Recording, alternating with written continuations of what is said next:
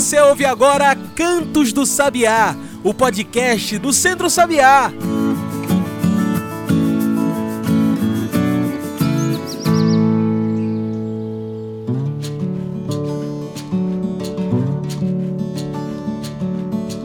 Olá a todos e todas que nos ouvem agora pelo Spotify e demais plataformas. Eu sou João Lucas e está começando agora o Cantos do Sabiá, o seu podcast semanal sobre o campo, sobre a cidade e sobre o mundo. Cantos do Sabiá é o nosso podcast semanal Toda semana a gente está aqui para discutir os temas da sociedade, da política e a gente entrou num mês que é muito importante, um mês que discutimos o racismo e falamos sobre consciência negra. Então, nesse mês de novembro, vamos ter muitas discussões de negritude, de resistência e resiliência. Então, Quer discutir, quer participar e influenciar nesses debates? Vem com a gente! Segue o Sabiá nas redes sociais: Instagram, Twitter, Facebook. Procure por Centro Sabiá. E no final de todos os programas. Você vai encontrar também no Spotify uma pergunta para você responder e também meter o bico com a gente. Então, participa do Centro Sabiá, participa do Cantos do Sabiá e mete o bico nas nossas discussões. E hoje o nosso programa fala de um tema de muita importância, tanto para o campo quanto para a cidade. Entramos no mês da consciência negra, mês em que celebramos a negritude, cultura popular negra e resistimos juntos e juntas, e também lutamos juntos e juntas contra o racismo estrutural do Brasil. E falar de agroecologia, meio ambiente, é também enfrentar o preconceito e lutar contra o racismo. O Brasil, como a gente sabe, é um país que nasce do racismo, nasce no preconceito e no extermínio de povos pretos e indígenas. O racismo, infelizmente, já está entranhado nas veias do nosso país. E é pensando nesses debates de exclusão, racismo e luta pela mudança, e uma mudança que já começa ano que vem, que a gente fala hoje do racismo ambiental. Afinal, o que é isso e por que o Brasil é tão racista? E para falar desse tema tão importante que convidamos hoje para nossa mesa Robeyoncé Lima. Robeyoncé é negra, primeira advogada travesti preta de Pernambuco, co-deputada estadual e foi candidata a deputada federal com mais de 80 mil votos. Ela é cria da periferia de Pernambuco. Robeyoncé, muito obrigado por aceitar nosso convite, obrigado por estar aqui falando com a gente desses temas de mudança, não é verdade? É, você pode se apresentar um pouco para quem está nos ouvindo? Olá, João, pessoal, bom dia, boa tarde, boa noite, né, para quem está escutando a gente, independente do horário. Para mim é um prazer estar aqui, né, falando de uma temática tão importante, né, especialmente no mês de novembro, em que a gente tem o Novembro da Consciência Negra, né, é importante falar do enfrentamento ao racismo, esse racismo que é estruturante né, e que tem diversos vieses, incluindo o próprio racismo ambiental que a gente vive convive na pele é, aqui na região metropolitana e também fora dela, sabe? Mas é um prazer estar aqui falando com vocês. Eu sou a Robinho Selima, né? Sou advogada travesti preta aqui no estado de Pernambuco. Fui candidata a deputada federal pelo PSOL e atualmente sou deputada estadual do mandato coletivo das juntas aqui na Assembleia Legislativa do estado de Pernambuco. Um prazer estar aqui com vocês. Que maravilha! E já para a gente mergulhar nesse tema tão importante, nesse mês de luta, Rubem, você é preciso entender que sim, o Brasil é um país que nasce do racismo e que sim, esse racismo ainda atinge populações negras até hoje, que inclusive levam a esse racismo ambiental. Mas o que é isso? O que é esse racismo ambiental? Olha, o racismo ambiental é um dos vieses, dos vários vieses que o racismo estruturante carrega, né? O racismo ambiental é apenas um dos tipos dos vários outros racismos que a gente enfrenta, que a gente vive e convive no nosso cotidiano, numa sociedade brasileira que é eminentemente racista. Ora, tem pessoas que chegam para mim e dizem: ah, não existe racismo no Brasil desde que existiu a Lei Áurea, né? A Lei Áurea eliminou todos os problemas de racismo no Brasil. Isso não é verdade, porque a gente traz as consequências do racismo ainda hoje, sabe? Seja na qualidade de vida, seja na questão da fome que tem cor, seja na questão do encarceramento que tem cor, seja na questão é, do saneamento básico, da moradia, seja na questão do próprio racismo ambiental, por exemplo. Porque quando a gente fala racismo ambiental, a gente está falando de uma situação em que a raça é um fator determinante para dizer se a pessoa vai estar num ambiente seguro e adequado para viver, por exemplo, ou para morar ou não. Né? Então a gente tem é, é, como exemplo notório do racismo ambiental quando a gente tem um mês de fortes chuvas como o mês de junho e julho, né? E Perfeito. é um exemplo bem notório e negritado de como se opera o racismo ambiental porque as pessoas que estão em condições precárias de habitação e moradia, via de regra, são uhum. pessoas negras que vivem nos, nos morros ou nas palafitas, né, e não têm acesso à saúde, não têm acesso à moradia adequada, não têm acesso à habitação, não têm acesso ao saneamento, não têm acesso à água encanada, não têm acesso a esgoto sanitário tratado, né? E não é por acaso que a maioria dessas pessoas são negras. E quando vem as fortes chuvas, né? Isso não é novidade para ninguém. Termina muitas pessoas perdendo a casa, perdendo até a própria vida, né? Em Esse ano a gente acompanhou isso. O sistema na, na, nas grandes cidades, né? Nos grandes morros, principalmente aqui da cidade do Recife. A gente teve recentemente, né? Mais de 130 é. pessoas mortas após deslizamentos de terra na região metropolitana do Recife. E aí a maioria dessas pessoas são pessoas negras, né? E isso mostra para a gente que isso não é coincidência, sabe? É, um viés do racismo que opera de uma forma que afeta a população negra é, e parda, inclusive, no viés da precariedade da moradia, da habitação, é. do saneamento, da qualidade de vida em termos da região onde a pessoa vive. É verdade.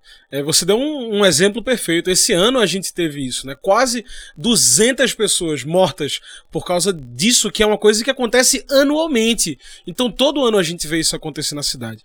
A exclusão, o afastamento das minorias nas tomadas de decisão também levam ao racismo ambiental. Isso acontece porque essas pessoas vulnerabilizadas são obrigadas a viver nesses lugares insalubres.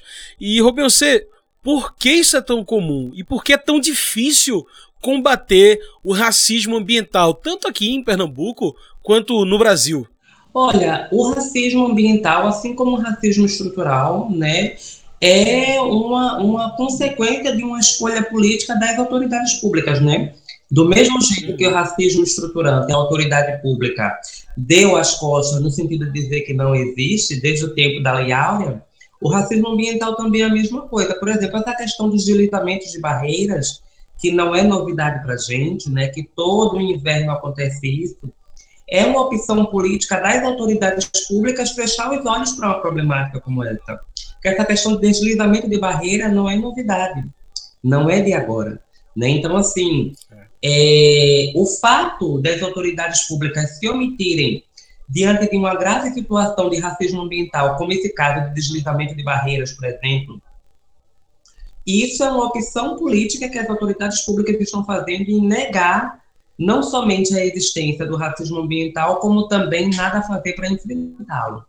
Como também nada a fazer para enfrentá-lo. Então, assim, cabe né, à população, cabe às pessoas que estão sendo afetadas por uma situação como essa, que cobrem das autoridades públicas as devidas providências, né, para que não aconteça novamente o que aconteceu esse ano, gente. Isso daí é uma coisa que não é novidade para as prefeituras, é uma coisa que não é novidade para o estado de Pernambuco, que sempre acontece, sabe? E aí Verdade. é uma opção política, né, dos governantes que optam ou preferem virar as costas ou, ou no sentido né, bom da palavra, pouco importa a vida dessas pessoas para quem está no poder. Né? Verdade, isso é perfeito. Inclusive, a gente vai fazer um pequeno intervalo agora, mas eu já deixo vocês pensando nisso. Onde estão os aterros sanitários da sua cidade?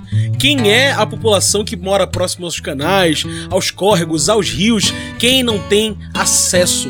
Quem não é visto? Bora pensando nisso que agora a gente faz uma pequena pausa e a gente volta já já com esse papo aqui com o Robenonce Lima. Hoje estamos falando do racismo ambiental.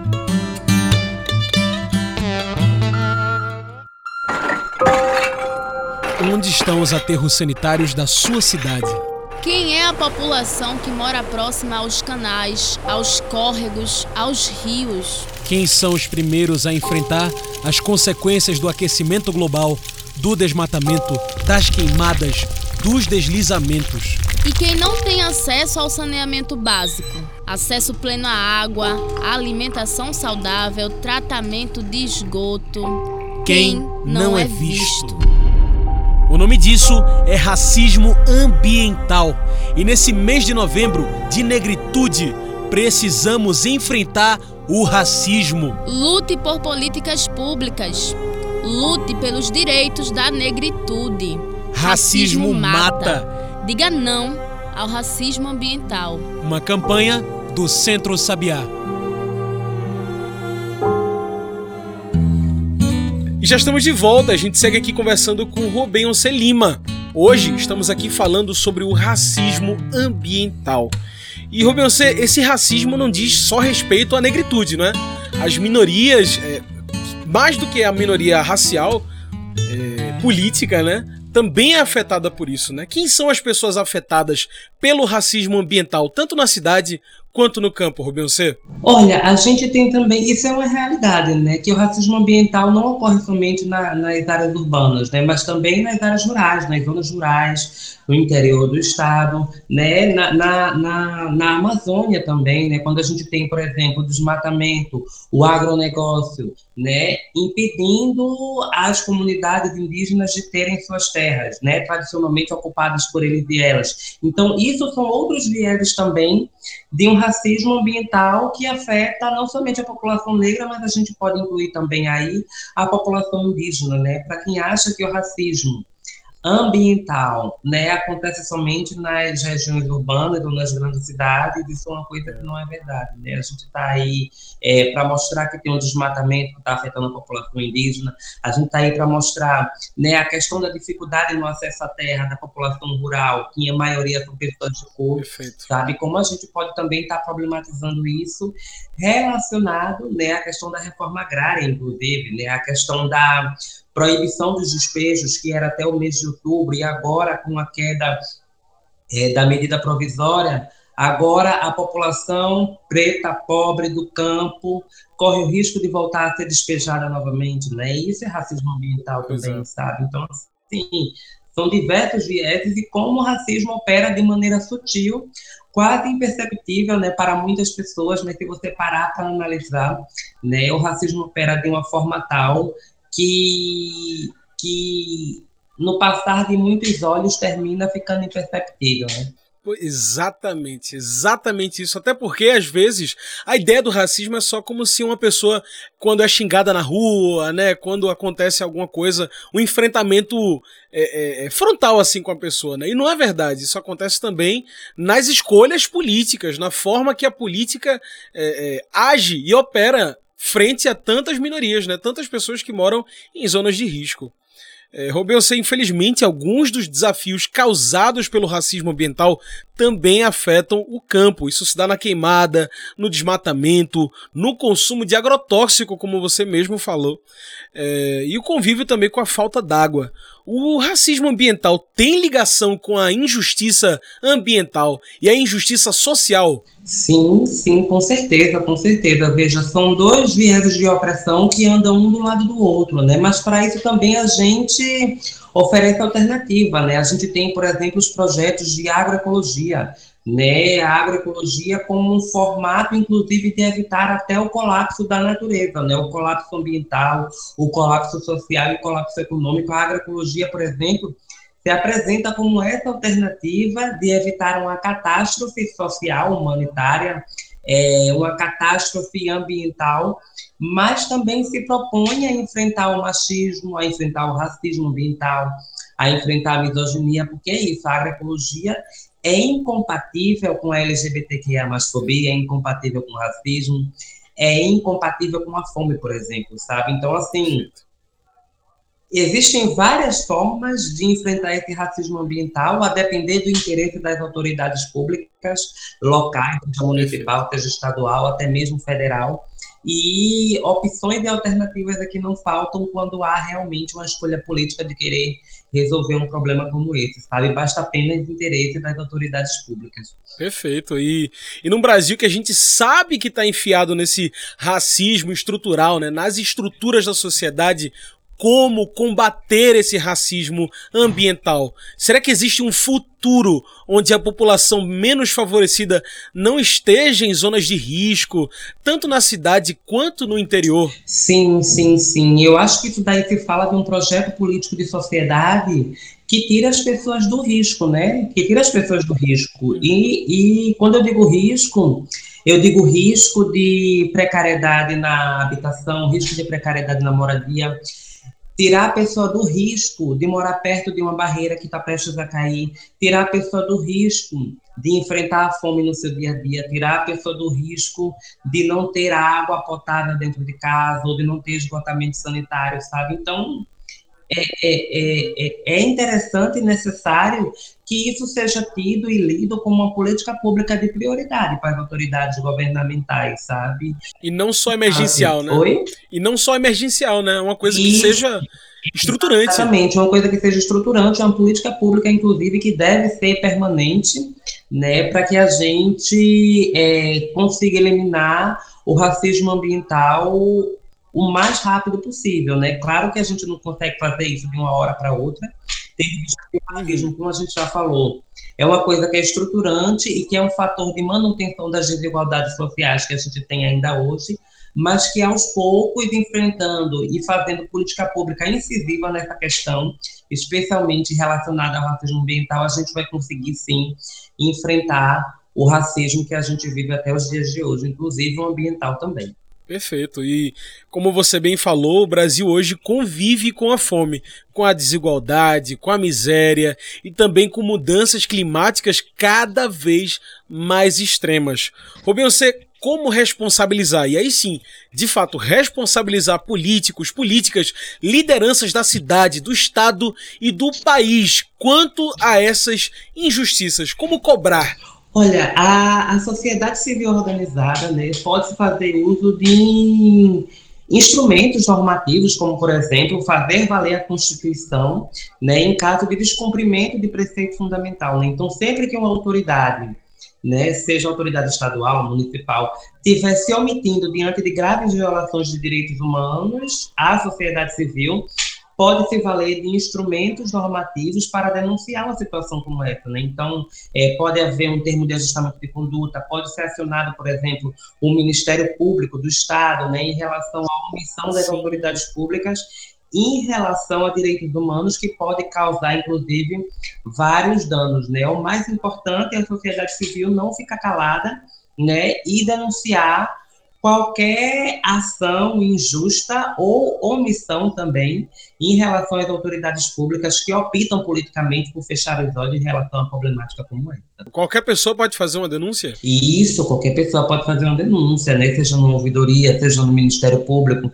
seja na própria Comissão de Direitos Humanos, na Assembleia Legislativa do Estado de Pernambuco, que a gente está presidente também, né? para que os, os outros parlamentares e as outras parlamentares possam também estar fiscalizando a ocorrência de alguma violação de direitos humanos, é só entrar em contato com a gente também, como sendo mais um canal de denúncia de violação de direitos em qualquer esfera, né? seja no, no racismo ambiental, no racismo religioso, inclusive, no racismo estrutural, no racismo institucional, a gente está à disposição para ouvir, denunciar e tomar as atitudes cabíveis, inclusive. Maravilha. É, a gente está num mês que é super importante para essa luta é, do racismo ambiental, da luta contra o racismo estrutural, na luta contra o racismo. Estamos no mês é, de combate a essas desigualdades de cor. Rubensê, qual a importância da gente estar atento, atenta a isso, ao racismo ambiental que perpassa por toda a nossa sociedade hoje? Olha, é uma problemática é, é, que afeta não somente a nós, população negra, mas a democracia como um todo, né? É, o próprio movimento negro chega e diz para gente que Enquanto houver racismo, não haverá democracia, né? E isso eu falo de racismo estrutural, racismo ambiental, racismo institucional, né? Racismo digital também no contexto de mídias sociais, sabe? Uhum. É, é, é de um viés ou de uma performance do racismo que é a tal ponto que ele aparece em diversos formatos. Né? E como a gente pode estar se preparando para isso, como a gente pode estar conscientizando as pessoas de que é importante denunciar, e conversando com as autoridades públicas de que elas devem entender que o racismo é estruturante e o fator de manutenção das desigualdades que a gente tem até hoje, né? Não é à toa que a fome hoje tem cor, as unidades prisionais têm cor, a pobreza e a miséria têm cor, né? As pessoas vítimas dos deslizamentos nas barreiras têm cor, o desemprego tem cor, a mortalidade infantil tem cor, a baixa expectativa de vida tem cor. Né? Então, assim, é, eu acho que o ponto principal, né, a sociedade brasileira, primeiro, entender isso, e segundo, começar a encarar de frente o racismo, né? Começar a encarar de frente o racismo como um problema social estruturante de manutenção das desigualdades até hoje, que o racismo existe. Não é porque não teve apartheid na sociedade brasileira, como teve na África do Sul e nos Estados Unidos, que a gente não vai ter racismo. Temos racismo sim, e temos muitas provas e muitas maneiras de provar isso. Muito bem. Bom, depois disso, como nossa conversa está chegando ao fim, a gente traz o nosso quadro derradeiro, o Mete o Bico. Mete o Bico é o nosso quadro do podcast, onde a nossa convidada de hoje, Robin Você, vai meter o bico em toda essa nossa discussão. Robin Você, é possível pensar num Brasil livre do racismo, livre das amarras do preconceito e, portanto, sem racismo ambiental? Ou é absurdo? Mete o bico. É possível, é possível, mas é um futuro distante, mas não inalcançável, né? Eu acho que vem muito quando a gente fala de futuro, a gente não tem como falar de futuro sem olhar para o passado, né? Então é cabível aí, por exemplo, é, possibilidades de reparação, né? Porque para que a gente possa ter é, é, justiça intertemporal, por exemplo, é, possível, é, é, é, preciso haver um meio de reparar as pessoas que sofreram racismo ambiental anteriormente, né? Quem é que vai reparar a dor e as perdas das 140 da, da, dos familiares e das familiares das 140 pessoas que perderam a vida nas fortes chuvas, né, nos deslizamentos de barreira. Então, assim, construir o futuro sem racismo é importante, mas é necessário também se preparar no presente, mas olhando para o passado, a fim de que a gente trabalhe com compromisso e responsabilidade, entendendo também que essas memórias não podem ser apagadas, né? O enfrentamento ao racismo é um enfrentamento que é intertemporal e que muitas vezes a gente precisa voltar atrás, ver o que aconteceu antes, se preparar para o presente e começar a trabalhar o futuro, sabe? É possível sim uma sociedade sem machismo, mas é perfeitamente compreensível que a gente não pode trabalhar isso para o futuro sem olhar para o passado.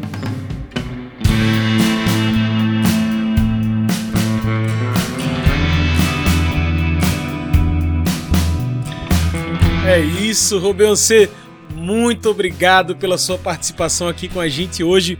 Infelizmente, o nosso tempo da entrevista está acabando. Por isso, tem alguma mensagem que você gostaria de deixar para quem está te ouvindo? E aproveite e já fala onde as pessoas podem te encontrar para continuar acompanhando a sua luta política, as suas pautas, enfim. Fala aí pro pessoal.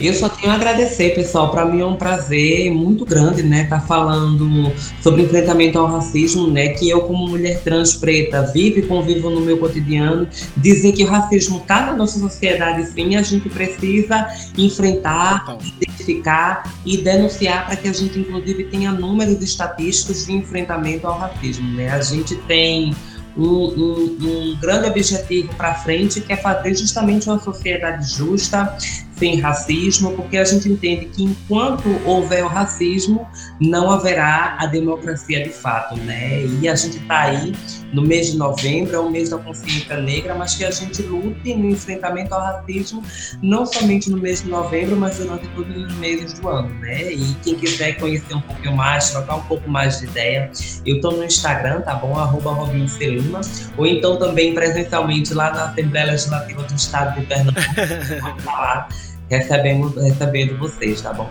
Muito obrigada, gente, e feliz Novembro Negro para todos e todas nós. Que maravilha! Então tá aí. Muito obrigado pela sua participação novamente, C. Gente, hoje eu conversei com C. Lima. Ela é negra, a primeira advogada travesti preta de Pernambuco, co-deputada estadual, candidata a deputada federal esse ano com mais de 80 mil votos e também cria da periferia de Pernambuco. Então é isso, pessoal. O Cantos do Sabiá fica por aqui, mas o Centro Sabiá continua. Saiba tudo o que estamos fazendo lá pelo nosso site. Então anota aí: www.centrosabiá.org.br. Fique por dentro de tudo, inclusive do DDP, o Dois Dedos de Prosa, Jornal do Centro Sabiá, que saiu esse mês. É a centésima terceira edição do DDP e ele é gratuito, você encontra só lá no nosso site. Então, passa lá. E antes de ir embora, você pode meter o bico também aí pelo Spotify. Estamos deixando sempre uma perguntinha da semana para vocês discutirem com a gente e também meterem o bico na questão. E essa semana a pergunta é a seguinte, presta atenção. O que precisa mudar para o racismo ambiental acabar? Participa, mas é só pelo Spotify, viu? Responde lá. E esse foi o Cantos do Sabiá, uma produção do Núcleo de Comunicação do Centro Sabiá, com locução e trabalhos técnicos meus, João Lucas. Tchau, pessoal, e até o próximo Cantos do Sabiá. A gente se encontra na semana que vem